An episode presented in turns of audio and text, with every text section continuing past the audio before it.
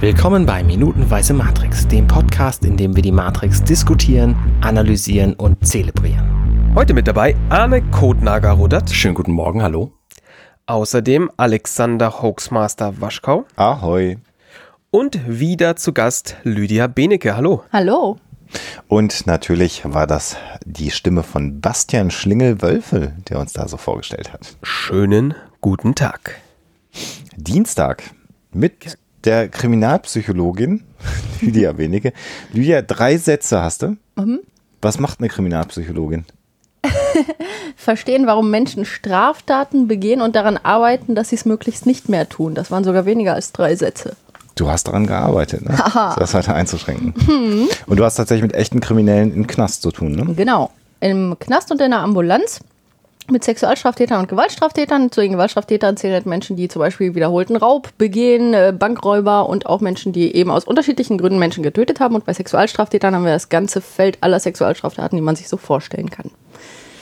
Ja. Und wer aus diesem Arbeitsbereich mehr von dir hören will, den empfehle ich mal gerade den Huxilla Podcast, wenn ihr das erlaubt, ihr beiden da draußen.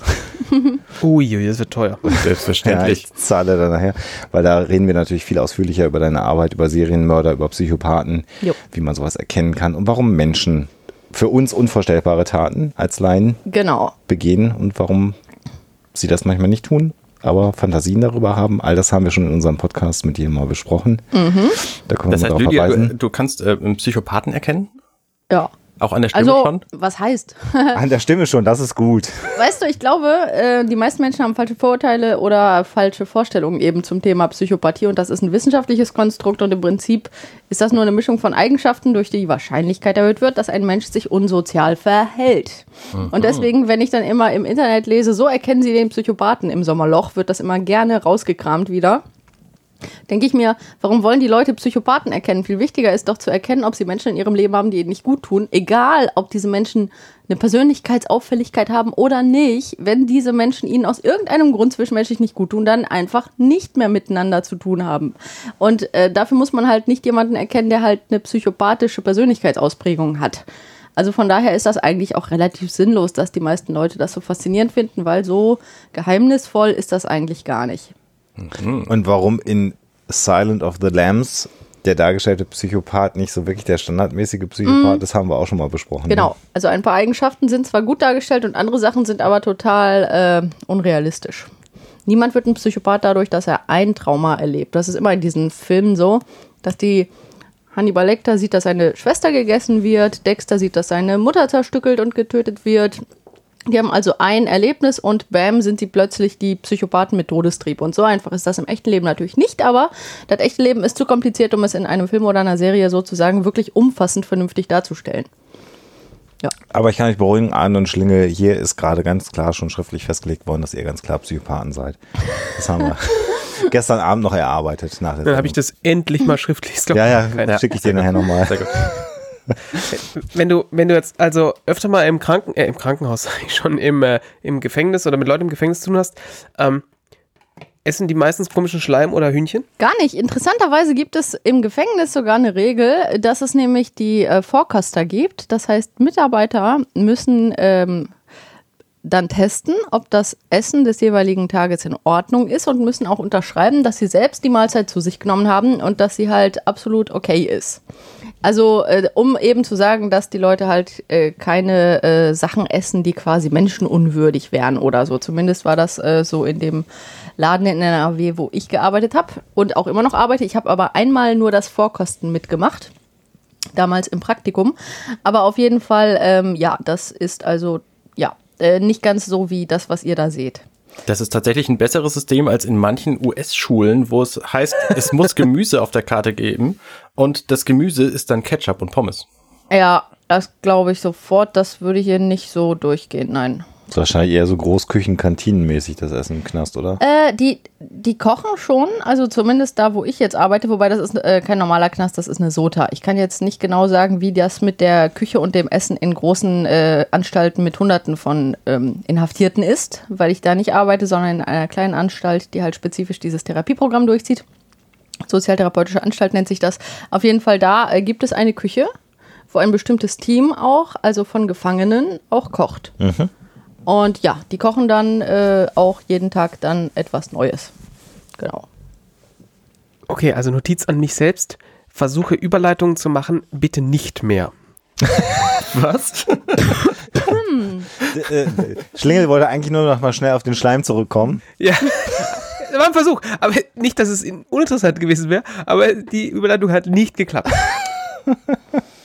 Okay, war jetzt auch ein bisschen lang, aber gut, vielleicht kannst du das ja irgendwie zusammen. Nee, ist voll gut. Also ich meine, sowas, sowas, sowas erfährt man normalerweise auch gar nicht. Also das Ja. äh, finde ich schon tatsächlich sehr spannend.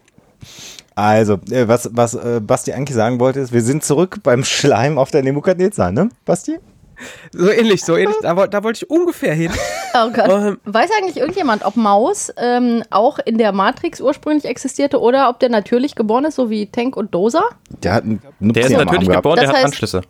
Der hat Anschlüsse. Okay, das heißt, der ist äh, nicht. Also die einzigen natürlich geborenen Menschen sind äh, Tank und Dosa, ne? Zumindest dort auf der, auf der Nebukadnezar, genau.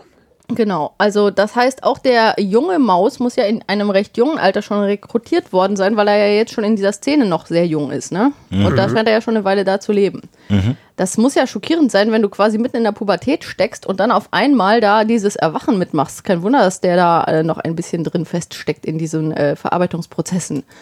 Ganz schön traumatisch auf eine Art, ne? Also ich meine, das ist auch so eine Sache. Es ist ja schon traumatisch zu erfahren, dass deine gesamte Realität eine Lüge ist.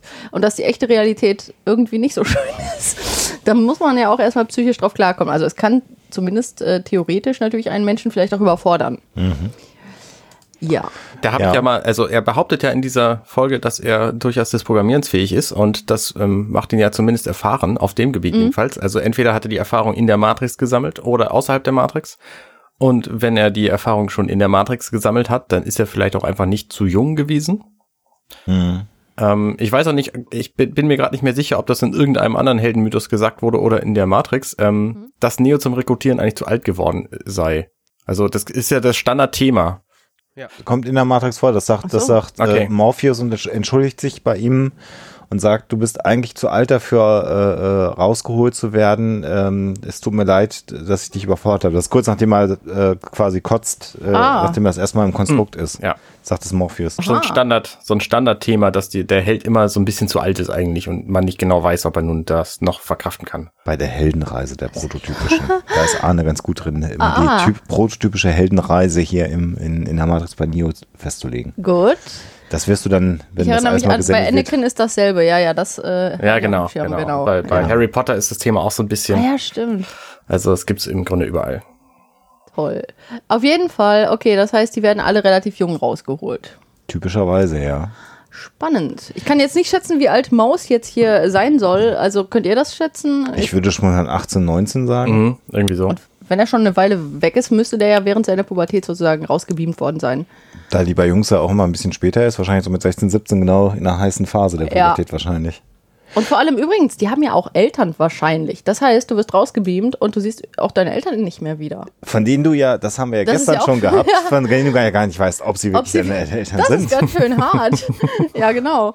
Also, Also die Frage, die wir da gestern mit Lydia äh, oder die Lydia aufgeworfen hat, die finde ich ja nach wie vor, die hat mich auch noch mal so ein bisschen beschäftigt äh, beim, beim Schlafen. Äh, einfach so die Tatsache, wie, wie ist das Kind-Eltern-Verhältnis, wenn du da rausgeholt wirst, wie jetzt hier bei Maus und auch generell? Also sind die tatsächlich miteinander verwandt? Das ist wirklich, das ist so ein, so ein Mindbender, den du hier nochmal reingebracht hast, Lydia, yes. der so ein bisschen das Gehirn verrenkt, wenn man da drüber nachdenkt. Das finde Die ich schöne spannend. Idee ist ja auch, also die gehen ja in die Matrix rein und raus. Ähm, was passiert eigentlich mit dem virtuellen Körper von Neo in dem Moment, als er rauskommt? Verschwindet der einfach? Liegt der tot Ja. rum? Er muss ja. Also am Anfang, wo Trinity in dieser Telefonzelle steht und die Hand dagegen drückt und der LKW dagegen rauscht. Ja, aber sie er ist ja von außen wieder reingegangen worden. Also von daher ist das vielleicht noch ein anderer Fall. Ach, du meinst beim ersten Mal? Beim ersten Mal, ja. Ja, da ist er doch auch benetzt mit dieser ganzen, mit diesem ganzen Chromglibber Ja. und vielleicht verschwindet er einfach darin. Weißt du? Das ist so flupp und dann Mhm. läuft dieses Quecksilber einfach aus und weg und er ist dann weg. Aber guter Punkt. Ja. Also ich meine, ich würde auch denken, dass die sich eher in der Matrix dann auflösen. Das sieht man ja auch in anderen. Also dass die einfach quasi unsichtbar werden und flupp weg. Wahrscheinlich. So richtig äh, beantwortet wird's nie.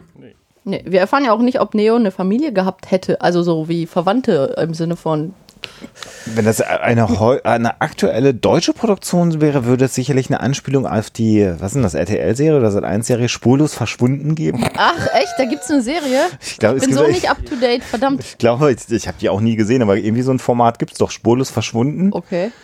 Äh, irgendwie auf dem Privatsendern irgendwo. Wenn nicht, sollte es das Format geben und dann könnte man damit eine Anspielung auf die Matrix machen. Also ah. alle die Menschen, die spurlos verschwinden, sind dann aufgewacht. Das ist ja großartig. Oh Wir leben also doch in der Matrix.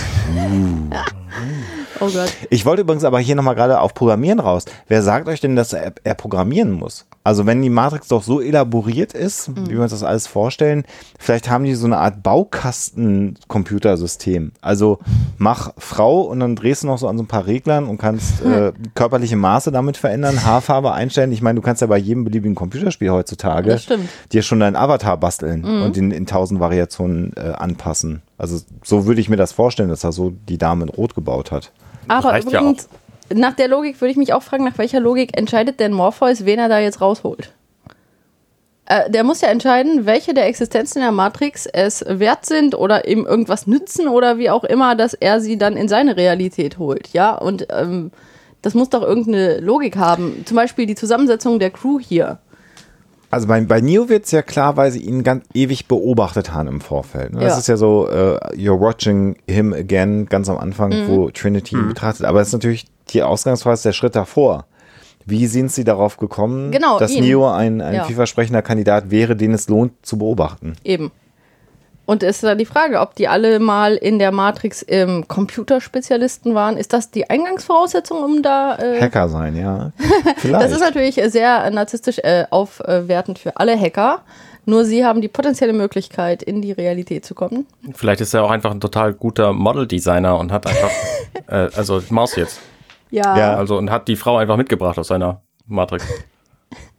ja, aber die Frage ist schon spannend, die du hier stellst. Ne? Also wie, wie, wie wirst du wahrgenommen von den echten Menschen, hm. also von den aufgewachten Menschen, als rettenswert?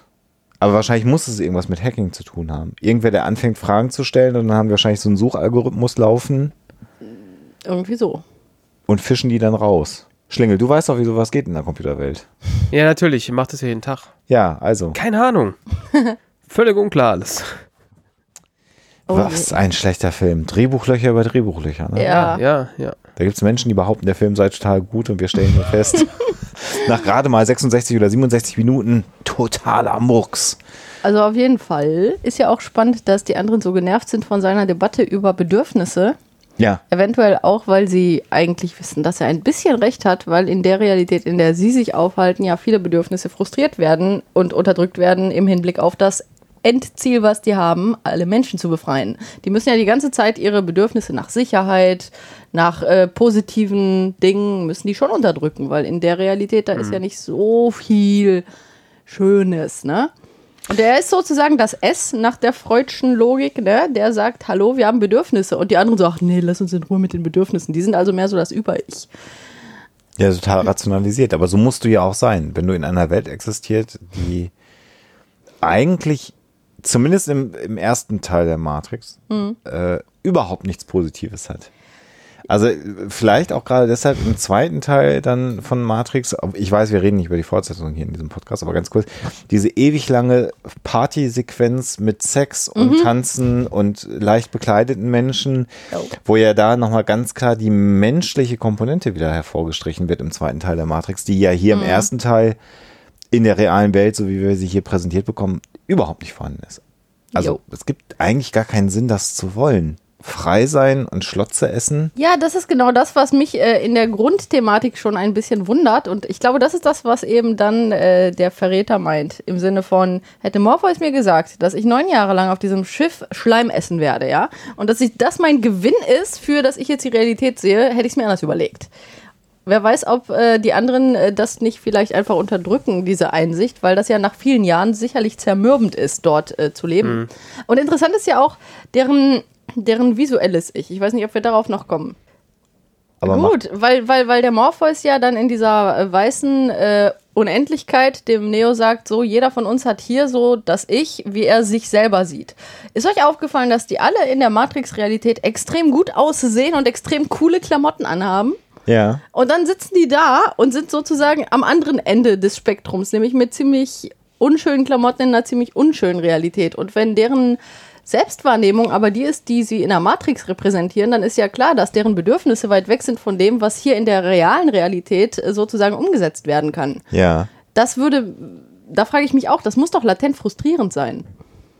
Auch die Tatsache, dass Maus Nägelkauer ist und total kaputte Nagelbetten hat, die wird er natürlich, wenn er in der Matrix eingeloggt sein, gar nicht haben, ne? Das ist ja spannend. Das ist mir noch nie aufgefallen.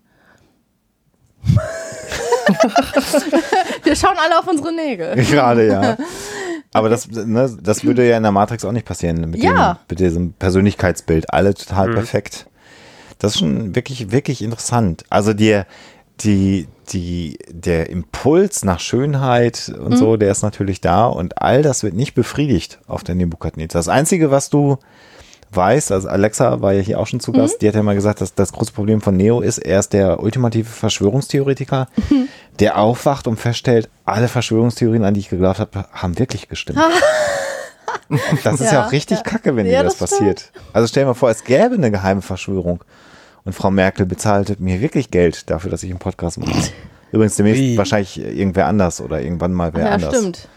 Wir wollen. Ach scheiße, das müssen wir rausschneiden, Arne, ne? Oh. Ich schneide hier überhaupt nichts. Wegen Zeitbezug, dachte ich jetzt. Wer weiß, ob Frau Merkel überhaupt noch im Amt ist, wenn wir das ausstrahlen. In drei Jahren. Ach, naja, egal. Äh, ja. Ja, ihr wisst, was ich meine. Ja. Ähm, haben wir hier noch zum Thema Schlotze etwas? Du, ich stelle mir ganz andere Fragen. Was passiert denn, wenn einer unserer Gäste in der Zwischenzeit stirbt so und wir tun so, als wäre der noch am Leben? Das ist doch viel schlimmer. Das ist cool. Ihr habt meinen Segen, wenn ich diejenige bin. Dann bin ich aus dem Geisterreich zugeschaltet, finde ich super. das, Das macht Quote. Gefällt mir. Eieiei. Ein Leben nach dem Tod, zumindest hier. Außerdem macht doch jeder, jeder Popstar nach seinem Tod auch mindestens drei Alben. Ja, genau. Stimmt, stimmt. Also das wäre ja, das ist in der Podcast, das wäre dann so eine typische Fortsetzung der realen Welt in der Podcast-Welt. Ja. Wir haben noch 18 Folgen mit Lydia auf Halde, die immer mal ausgestrahlt werden. Und dann gibt es irgendwann nochmal die Special Edition mit den Dingen, die vorher nicht ausgestrahlt wurden, weil da kannst du uns eh nicht mehr verklagen. Kannst- Aber wir gleiten etwas ab.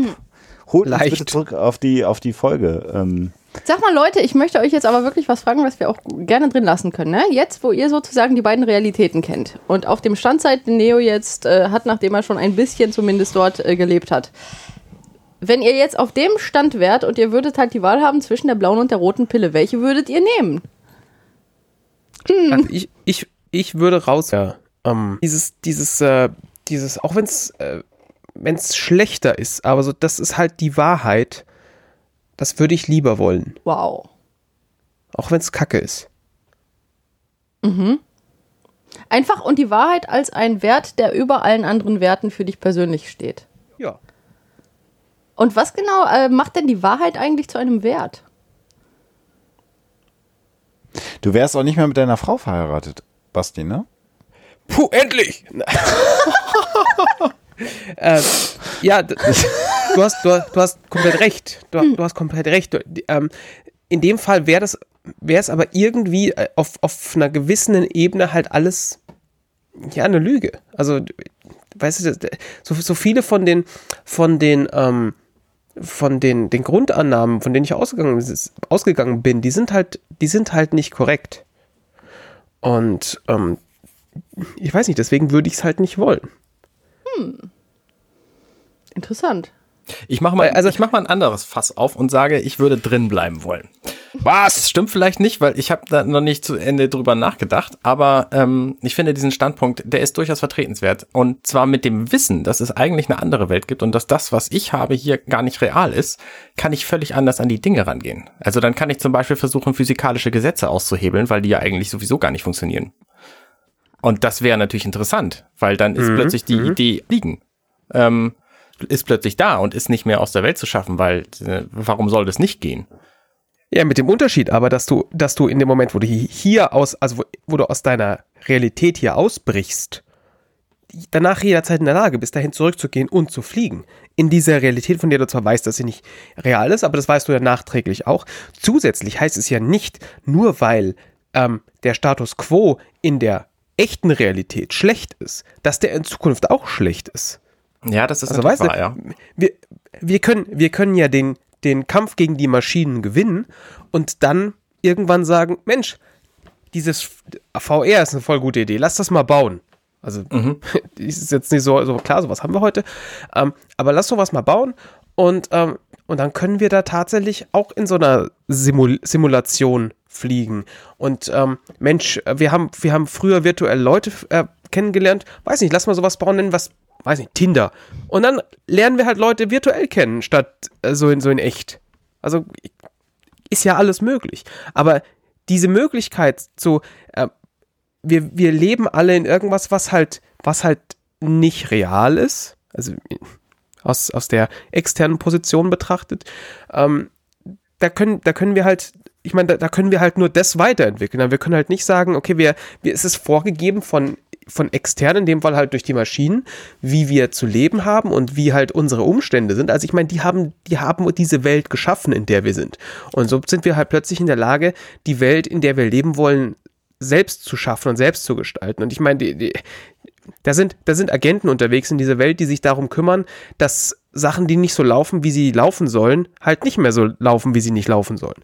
Und ähm, diesen, ja, diese, diesen Einfluss von außen, den haben wir halt dann plötzlich nicht mehr, weil, Moment. weil, ja, Wir haben aber, also das, wir haben ja das Wissen, wie es aussieht außerhalb der Matrix. Und da ist die Bedrohung und die Gefahr und die Angst ja viel realer noch. ja schon, weil die, weil die Maschinen, ähm, also weil die Menschheit noch nicht gewonnen hat. Ich äh, würde vielleicht auch nochmal meine zwei Cent reinschmeißen wollen. Äh, ähm, jetzt habt ihr zwei Psychologen in der Sendung, das ist das Problem. Also es gibt ja das, unfair. das Kon Konstrukt der sozialen Erwünschtheit, was na- mich natürlich dazu veranlassen würde zu sagen, nein, natürlich würde ich auch in die Wahrheit hinein wollen und würde äh, die, die Lüge äh, nicht leben wollen. Umgedreht, wenn man es dann weiterdenkt, ist, ich wäre nicht mit meiner Frau verheiratet, ich hätte nicht das Leben, was ich im Moment habe, wo ich hart für gearbeitet habe, dass ich das Leben habe, was ich habe. Das sind ja auch Ziele, die ich mir selber gesteckt habe, die ich erreicht habe. Das wäre alles hinfällig. Also insofern auch nicht so geil. Ähm, dafür die Wahrheit. einig. Die Frage ist, wenn, ähm, wenn die Enttäuschung kommt darüber, dass etwas, was man sich la- jahrelang erkämpft hat, nicht so ideal ist. Selbst wenn es immer noch die bessere äh, Realität ist. Mit der Desillusionierung, wenn man ein Ziel erreicht hat und die kämpfen ja auch für diese Freiheit. Und in dem Moment, wo die jetzt alle die Maschinen irgendwann besiegt haben, ist die Frage, was werden sie damit dann machen?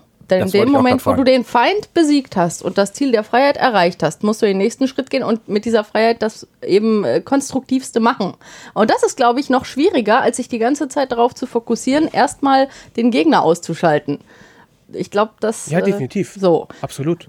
Und äh, ihr, ich weiß nicht, ob ihr es auch gemerkt habt, mir ist es natürlich aufgefallen, äh, dass äh, Lydia sich fein bisher darum rumgedrückt hat, die Frage selber zu Ich beantworten, würde die jeden gestellt Fall- hat. ich würd auf jeden Fall in der Matrix bleiben. ich, äh, sorry, aber ich, äh, ja, äh, dann bin ich halt jetzt eben nicht so sozial erwünscht, aber ich bin mal ganz rational. Also zumindest, wenn ich das Wissen hätte, so. Und äh, ich würde mich immer noch an der Theorie, das, was du auch gesagt hast, also das Leben, das du bis zum Punkt X, wo du rausgeholt werden könntest, in der Matrix geführt hast, ist ja zum Beispiel auch nicht komplett fiktiv. Denn du hast ja innerhalb der Matrix Entscheidungen getroffen. Du hast innerhalb der Matrix, ist ja nicht so, als wärst du eben ein komplett willenloser Zombie. Wenn das so wäre, dann gäbe es ja die ganze Storyline nicht. Das heißt, du hast einen Willen und du gestaltest dein Leben im Rahmen der Matrix. Realität. Aber du gestaltest es ja. Und äh, von daher ist ja das Leben, was du geführt hast und die Entscheidungen, die du bis dahin getroffen hast, nicht, nicht real. Deine Entscheidungen sind real und die, die Folgen deiner Entscheidungen sind ja auch real gewesen. Und deine auch in der anderen- Persönlichkeit ist real. Genau. Und von daher äh, ist halt die Frage, ist jetzt die hier biologische Realität, ist die jetzt wirklich realer als die Matrix-Realität? Und ich persönlich bin der Meinung, nicht unbedingt. Weil wenn Morpheus sich selber zugehört hätte, nämlich am Anfang, wo er sagt, Realität ist das, was dein Gehirn als Realität empfindet, dann müsstest du ja daraus schlussfolgern, dass er eigentlich sagt, wisst ihr was, die Realität hier auf diesem Schiff, die ist genauso real wie die Realität in der Matrix. Und dann stellt sich also die Frage, ähm, was gewinnst du jetzt? Oder verlierst du? Oder wofür kämpfst du? Eigentlich sagt er ja, dass die beiden Realitäten in deinem Hirn zumindest gleich real sind. Ja. Das macht jetzt, also von daher würde ich wahrscheinlich sagen, ach, ist okay. Also haben wir einen, einen aufrechten Ritter bei uns hier in der Runde.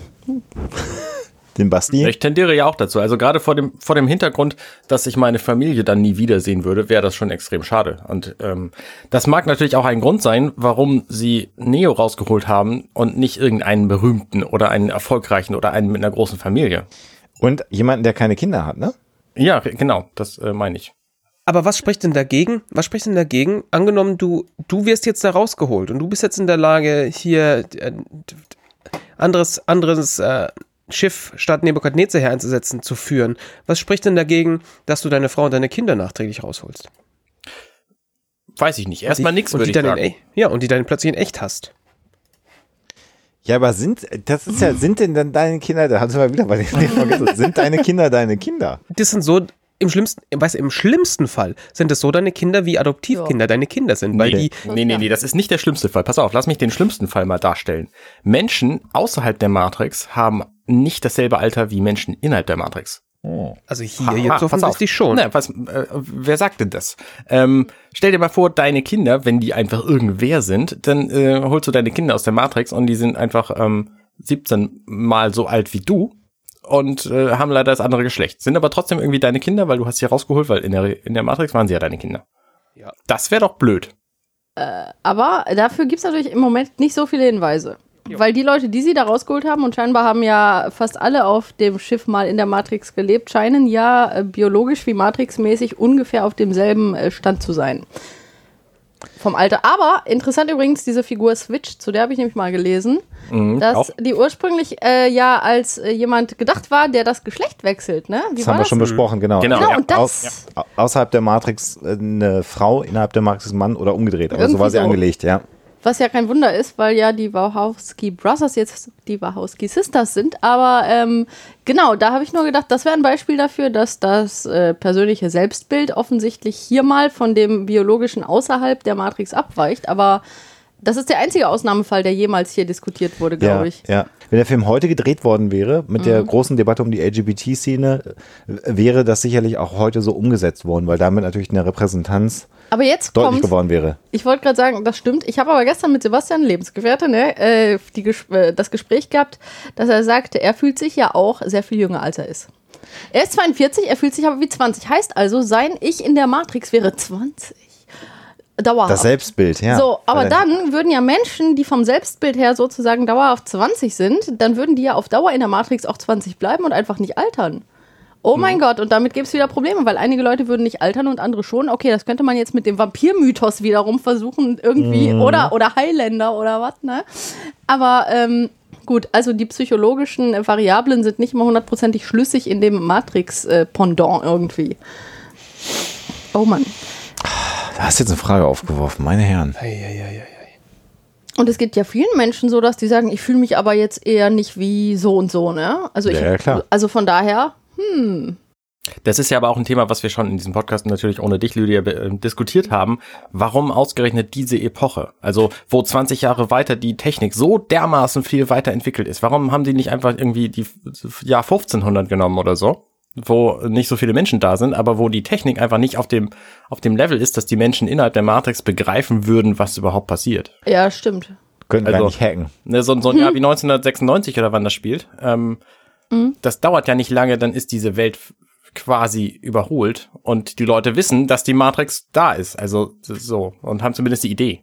Wie lösen die denn diese Zeitschleife? Das habe ich nämlich auch nicht verstanden. Wenn die jetzt immer in den 90ern bleiben und die kriegen jetzt Kinder, resettet das dann im Jahr 2000 auf 1990? Also Ich das macht überhaupt an, ja. keinen Sinn. Naja, sie haben ja aber schon mal so ein Reset durchgeführt, ne? Also dass das passiert Ja. ist, wissen wir ja. Ist jetzt aber die Frage, ob du dann alle paar Jahre und dann aber, sagen wir mal, du hast jetzt im Jahr 2000 eine 15-jährige Tochter und du bist, sagen wir mal, 35. Und dann resetten die. Dann bist du im Jahr 1990. Und dann bist du im Jahr 1990 plötzlich 35 und hast eine 15-jährige Tochter, oder nee, was? hast ein anderes, äh, unter Umständen ja ein ganz anderes Leben und deine Tochter ist die Tochter von jemand anderem. Ja, das ist die Frage. ja ist das dann random oder machen die dich jedes Mal nur Reset in aber der Zeit? Warum sollten sie nicht nur ein Reset in der Zeit machen? Weil sie sind ja offensichtlich in der Lage, die Wahrnehmung und das Gehirn des Menschen ähm, zu manipulieren. Und dann sagst du halt, okay, wir drehen jetzt zurück auf 96 und ähm, das ist plötzlich ist für alle ganz normal. Ich muss gerade denken, es ist 1996. Ja, genau. Aha. Das gab es ja auch damals das Lied, aber ja. Aber dann müssen alle Erinnerungen kontinuierlich verändert werden. Und dann aber hast du wieder das Problem, weil in der Matrix hätte ich dann keinen Bock zu leben, weil dann ist die Sache mit der Willensfreiheit innerhalb der Matrix auch schon wieder obsolet. Oh Gott. Also je nachdem, in welcher Art von Matrix wir leben, würde ich dann vielleicht doch die andere Pille nehmen. Aber es hängt jetzt davon ab. Aber diese äh, Informationen kriege ich ja nicht durch den Film, verdammt. Und äh, an alle unsere Zuhörerinnen und Zuhörer vielleicht mal jetzt der, der kleine Hinweis äh, über die sozialen Netzwerke oder als Kommentar oder auch als E-Mail gerne an den Podcast mal rote oder blaue Pille nach dieser Episode. Schreibt uns mal, wie ihr das Ganze seht. Das finde ich mal extrem spannend, was unsere Zuhörerinnen und Zuhörer zu dem Thema zu sagen haben. Mal so am Rande. Und übrigens, ich frage mich ja auch die ganze Zeit, sind die Maschinen, wenn man die jetzt ethisch bewerten will, ne, sind die jetzt böse oder sind die nicht eigentlich okay? Weil das, was die wollen, ist ja Überleben. Und wenn ich das richtig verstanden habe, haben die Menschen versucht, denen die Energie abzudrehen. Also man könnte sagen, sie zu vernichten. So, also die Menschen haben versucht, die Maschinen zu killen. Und die Maschinen haben, anstatt die Menschen jetzt einfach eben als Biobatterien zu nutzen, ohne Bewusstsein, haben die, aus einem Grund, den wir jetzt aber eben nicht kennen, denen auch noch eine Parallelrealität erschaffen, in der die halt relativ friedlich äh, leben könnten, was sie, ne? Mein, meine Antwort darauf ist, die Maschinen sind brunstdumm, weil die könnten einfach alle Menschen töten, ganz viele Atomkraftwerke auf die Erde bauen und dann Ja, sie das Energie. Das wäre einfach viel Sie einfacher. sind nicht so kreativ. Ach, schade. Sie denken nur geradeaus. Ja. ja, aber warum machen die überhaupt die Parallelrealität? Und warum wollten die in der ersten Parallelrealität, dass die Welt perfekt ist für die Leute, damit die Leute friedlich bleiben? Übrigens, was wäre eigentlich mit Morpheus? Was, was hätte Morpheus entschieden, wenn es tatsächlich geklappt hätte mit der absolut perfekten Parallelrealität und alle Leute wären glücklich und zufrieden und würden so leben, wie die Und Leute. er wüsste äh, es. Würde er dann ja. trotzdem in eine Rebellion gehen? Genau. Weil was hätte er dann zu gewinnen? Ah, ja. Das ist alles so schwierig. Aber hochspannend. Und das auf dem Dienstag. Ja. Äh, Ja. wie, wie, wie kriegen wir denn jetzt den Bogen auf die letzten paar Sekunden dieser, dieser Minute zurück? Macht mal irgendwas. Ich habe noch nicht mal irgendwie mitbekommen, dass wir überhaupt über, über diese Minute geredet haben. Was? Achso. Ich, also, um Gottes Willen. Nee, haben wir eigentlich nicht, oder? Er hat mir hier die, die totale Sinnkrise gestürzt und jetzt sollen wir wieder so hier auf sowas, auf sowas Banales wie so einen Film Naja, wir haben, wir haben schon darüber gesprochen, dass Maus die Frau programmiert hat. Äh, Stimmt, das- das haben wir besprochen, äh, dass, und dass es äh, um die Triebe geht. Also es wird ja gesagt, das wird ja an diesem, an diesem, an dieser Schlotze festgemacht, äh, dass gesagt wird, in dieser Schlotze ist alles drin, was wir brauchen. Und Maus verneint das ja und sagt, da ist eben halt nicht alles das drin, was der Mensch braucht. Also Ja, und damit hat er ja recht, weil die Sinnesorgane nicht befriedigt werden. Und das ist merkwürdig, dass das den anderen nicht auffällt, oder?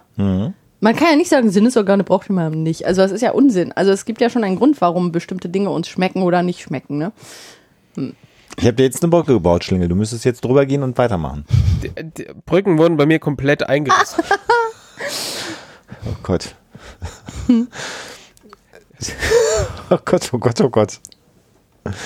Du würdest deine Frau also verlassen, das sage ich ja übrigens nachher.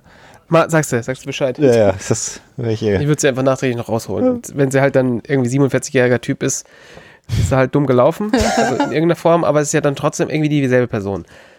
Ah, Ich weiß nicht, ob ich aus der Nummer noch rauskomme, aber Äh, in diese philosophische Debatte über Mhm. die Frau in Rot und das Essen und die Sinnlichkeit von Menschen kommt Morpheus hinein. danke. Ja. Ich habe jetzt versucht, eine Überleitung zu machen. Und Morpheus äh, spricht Dozer an und sagt, er soll das Schiff auf Sendungshöhe Hm, ungefähr würde ich jetzt mal Ja. sagen. so Jetzt grob übersetzt irgendwie Ja. bringen. Also das heißt, aus diesem tiefen Röhrensystem, in dem sie sich gerade befinden, müssen sie offensichtlich ein bisschen näher zum Erdoberfläche zurückkommen, um sich wieder einzuloggen. Und er, er gibt den Hinweis, dass sie hineingehen werden, also in die echte Matrix, was ja für Neo auch das erste Mal ist, dass er nach den ganzen Trainingsprogrammen in die echte Matrix kommen würde.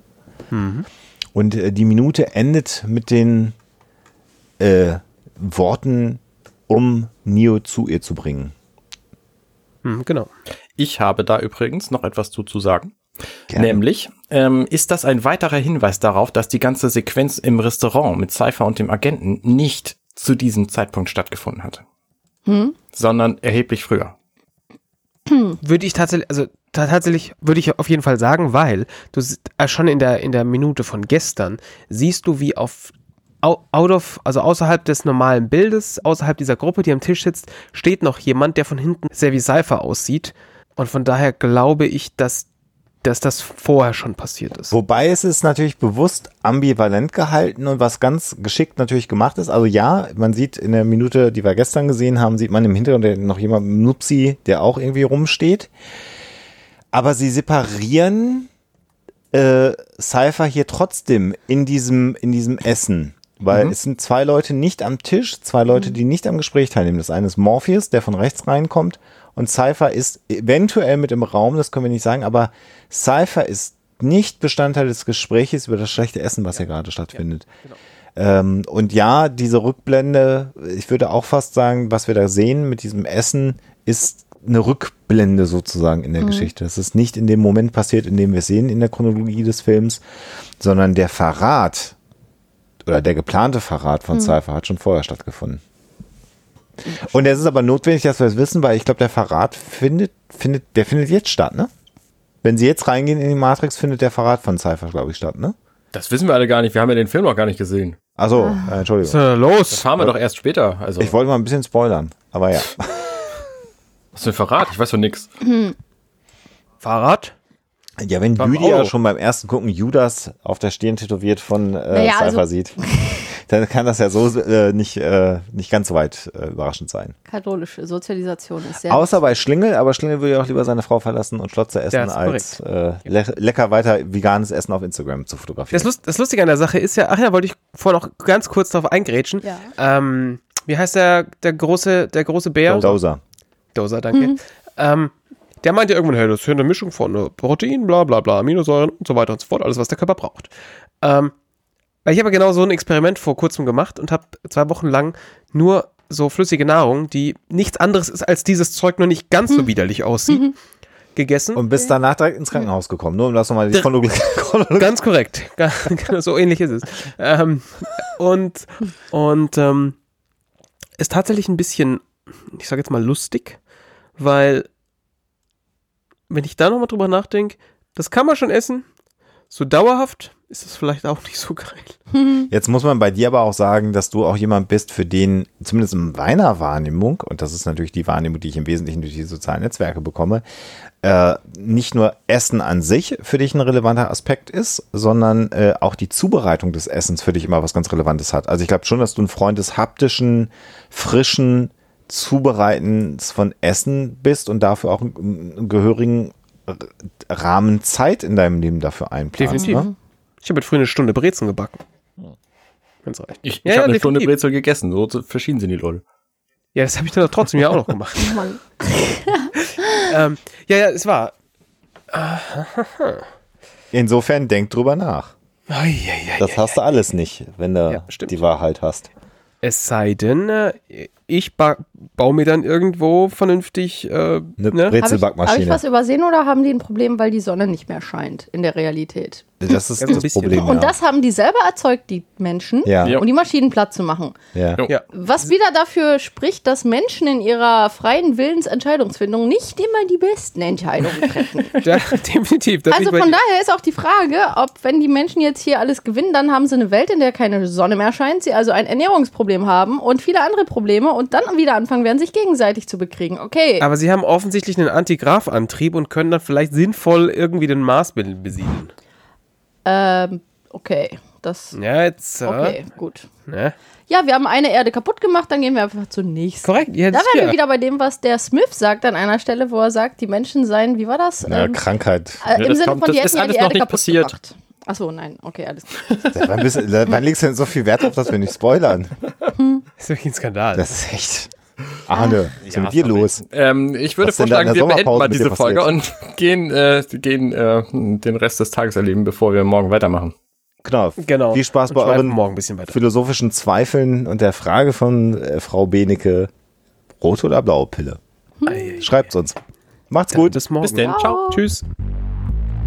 Hey, ich bin Arne und das war Minutenweise Matrix. Wenn euch dieser Podcast gefällt, dann unterstützt mich doch ein wenig. Ich schneide, produziere und hoste diesen und weitere Podcasts wie auch andere Projekte im Netz. Informationen, wie ihr mich unterstützen könnt, findet ihr auf compendion.net.